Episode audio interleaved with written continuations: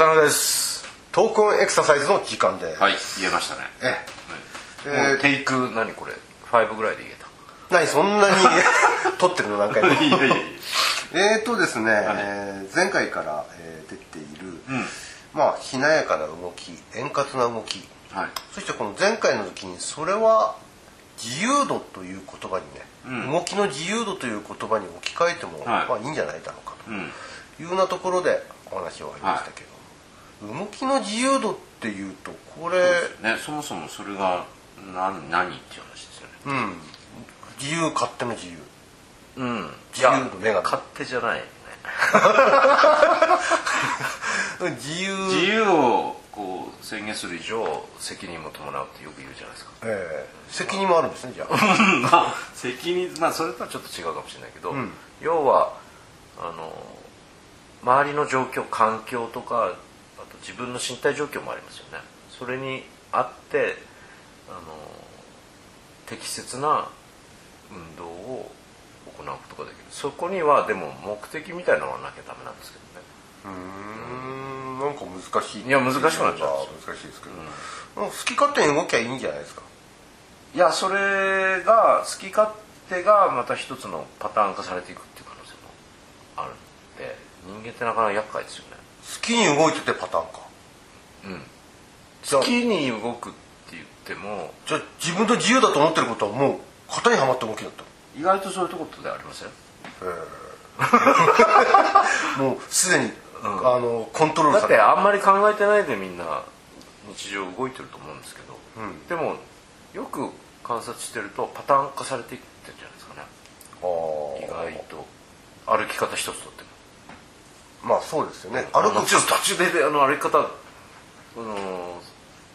自由自在にこう変えていかれてもちょっとこうなんだあの人ってなっちゃいますけど、まあ、でも確かにね歩く癖ってその人の癖急ぐ時みたいなのはありますもんね、うん急ぐ時は大股でとか、うん。あの友達と話してる時はゆっくりとかそういうことですよ。自由度っていうのは。自由だとはね。簡単に言っちゃううん。でパターン化するっていうのは例えばあの歩き方に癖があるとか更新ってみたいな人ですよね、とかある程度体がこう例えば腰が曲がってきてしまって、あの背筋を伸ばして歩くってことはできなくなるから、まあ、それはそれであパターン化される。よくあのね腰の曲がってるご老人とか腰が曲がってるだけじゃなくて股関節で膝も曲がってることが多いですよね、そうするともう腰が曲がるということとセットでこう膝も曲がるっていうこの動きのパターン化がもうせせざるを得なくなっちゃうう。うん。そうするとこう自由に選択することはしづらくなってきますよね、うん。これは自由度がなくパターン化してるっていう。まあ言ってみればですけどね。自由度があるとなれば例えば信号で急がなきゃならなかった時には今までの歩き方のスピードを変えて大股で速く歩くそうそうその状況に適して選択できる余地があるあの水たまりとかあったら避けて歩くとか、うん。もちろんそんなようなこと、うん。ああなるほど、まあ、わざとねこうパチャパチャやる。子供とかはそうでしょうけどね。ああやった感じしますね。うん。まあなるほど。状況に確かに状況に応じて動きを変えていけれるっていうものがあの自由度っていう感じがしますよね、まあそれとしなやかさとどう関係あるのっていうとちょっとこうイメージはしづらいかもしれないですけども、まああの適応していくっていう中にそのしなやかさっていう部分がね入ってくるのかなっていうのは思うんですけどね。うんまあ確かにね。型にはめられた動きよりね。あのーその状況例えばあのスポーツ場面であうまいなと思う人って、あこの頃にもすぐ対応して投げれるとかね,、そうですね。ん。このあの変化球にも対応してバットが出てるだとか、これやっぱりパターン化した動きじゃできなくなっちゃう。必ずこう毎回同じってことはないですからね、だけどまあ今回の大テーマとしてはイチローさんから学ぶんですけど、イチローがこう補給をして投げるまでのもしくはあのいろんな球をこうバットに当てて打つ姿ってこう型にはまってないですよね。うん。確かに。まあ型にはまんないところが天才と言われるっていう感じもするんだけどでも練習の途中ではねこれいっぱい素振りだとか振もちろんってるわけだから、ある程度型的なこともしないとうん。型にはまれないことにもでなかなかつながらないですよね。そこがあの動きのなんて言うんだろうね一つの面白いとこでもあるんですけどね。勝手にやってくださいって言ってもなかなかあの域には到達しないですよね、だから一回そういうパターン化っていうのを覚えた上で、それのバリエーションを増やしていきながら、だんだんこう自由に解放していくみたいな、そんな流れがあるのかもしれないですよね。うん。まあそういうその守るべきところを守り、崩すところを崩せる、うん。崩す中とおかしいのかもしれないけど変えていけれるところは変えていけれるという、うん。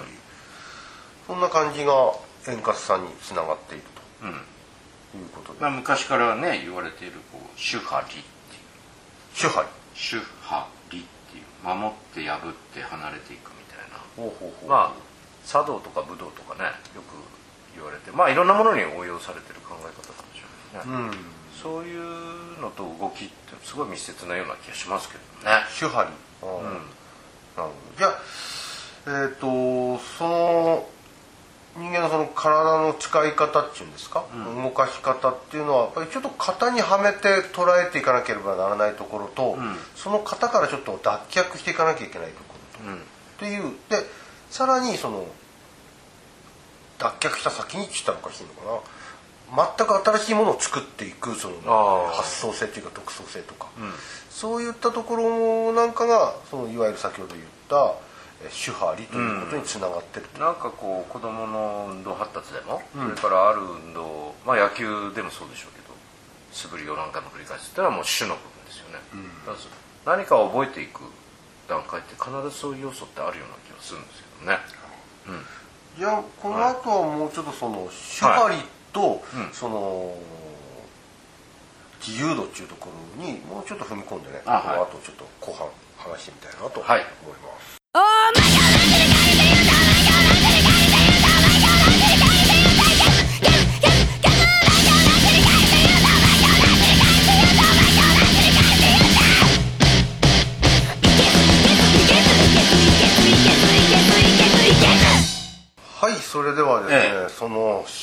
主張りという考え方なんですけども、はい。うんまああの茶道千の利休さんのなんか、えー発想らしいんですけどあ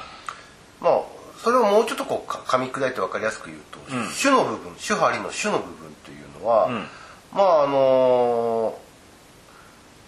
お所作について、うん。まあ、とにかく型にはまったというか型そのものを繰り返し繰り返し真似ていく真似,、ま真似ながら学んでいき、もうあの見なくてもそれがそらんじられるようなレベル、あるいは完全に体で覚え込むレベル。にまで、えーやっていくのを、まあ、主と言われているらしいですね。うん。で歯というのは、まあ、その、まあ、いわゆる破う。ん、破るっていうものはそのお弟子さんだった時期修行だった時期から、うん。今度は独立していかなきゃいけない時期に達するわけですね、到達するとその時に単にこう体で覚えてたものえー型にはまってかあの身につけてたものから、なぜこの動きが必要なのかなぜこのすあの所作が必要なのかということを分析して、まあ、自分なりの技や所作をまあ作り出していく改良していくっていう、あの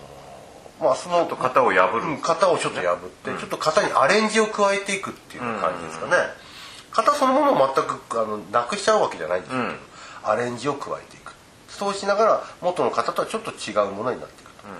と、で主張りの理。離れるとはまさにその型を作りその型からアレンジをしてちょっと型から離れてあの破ってきたものをさらに完全に新たな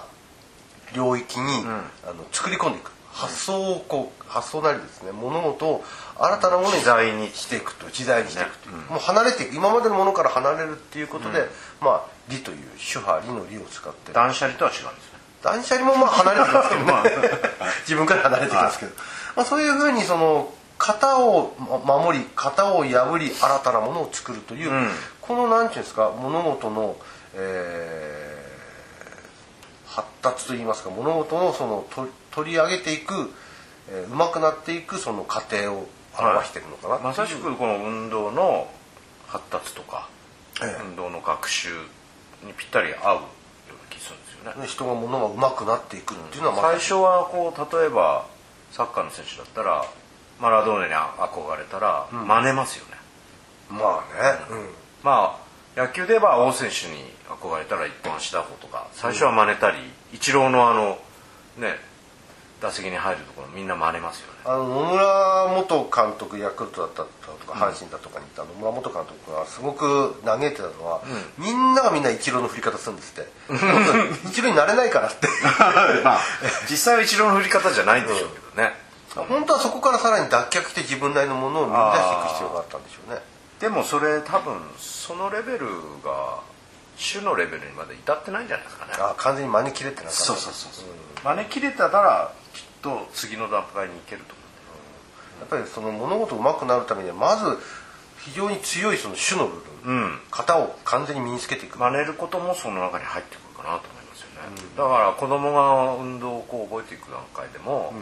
まあ何の目的もなくなんか動いてるように見えるけど環境とのやり取りでこの体の動かし方を学んでいったりするんですけど、まあ、それはお師匠さんがもう環境そのものかもしれないですけどそのうちに誰かを真似たり足の速い子の走り方を真似るとか、なんか真似したくなると思うんですよね、もしくはさっき言ったようにマラドーナに憧れて、えーそのドリブルを何回も練習するみたいな、その中で多分年齢とか体格とか体力とか違うから,、自分に合ったものをだんだんこう見出していく段階になっていくんじゃないですかね。とで目的ははっきりしていてボールを相手に取られないようにするとそこですよね、うん。そして最後はいろんな相手が来たりいろんな状況になった時にこう考える前にもう体が動くぐらいに自在にできるようになるっていうのはまあそれがまあ自由度みたいなところと関係しているような気がするんですよね。うん。人間ってこう思わない環境の中でもある程度目的を達成することって結構できると思うんですけどね。確かにその手張りというのは先ほども言ったように茶道の部分で取り上げられているはい。世界なんで、その茶道の所作がいかにこう滑らかに品のいいものになっていくかっていうところの、まあ、修行の過程っていうんですか、はい。独り立ちしていくための、あるいはあ大御所になっていくための過程過程だとは思うんですよね。同じことはその人間のその、えっと、スポーツにしてもそうだしあの運動学習や発発達にしてもそうなんだけど、やはりその何かやろうとして何かを成し遂げるための目的があって、それに対してこう繰り返し繰り返しまずは定型的なものを、はあの体に覚えさせていくと。でそれから今度そこからちょっと自分の体つき体体型だとかね、あの自分のその持ってる能力に応じてちょっと少しずつアレンジを加えていく、自分なりの動かしやすさ動きやすさでその目標に達成しやすい、えー方法をだんだん見あの見つけていくと。で最終的には自分というものの、えー特性とそれから今やろうとしている課題、ここに完全にマッチングする折り合いをつけるために、新しいものを見つけていくと。なんでそのい、いやちょっと硬いなと思って。あ っていうのがその物事がまあ円滑というかその滑らかに自由度が高く身につけていくためにどうしても必要な感じはしますよね、うん。これらの概念が。そうですね。だからじゃあその自由度をね、まあ今も繰り返しになっちゃうかもしれない実際どうやって得ていったらいいのかっていう話をねまたこういろいろ考えていかなきゃならないんですけども、まあ、それはこう次回以降また次回以降。深めていければな深めるっていうのかな。話していければなと思って。この自由度があのトレーニングあのエクササイズやそのスポーツの場面だけでとどまらず、わ僕たちの普段の日常生活に関わる話としての自由度に結びついていくそうですね。ですよね、うん、もっと身近にこう身近なところでねああそうかと。でそのことが手張りと非常に関連性があったりするとちょっと面白い。壮大なあのシナリオなんですけど。千の利休から続く。そこは何回かに分けてあお届けしたいと。今は思ってます。たあちょっとだだんだんと壮大な話になってきますが またよろしく。はいよろしくお願いします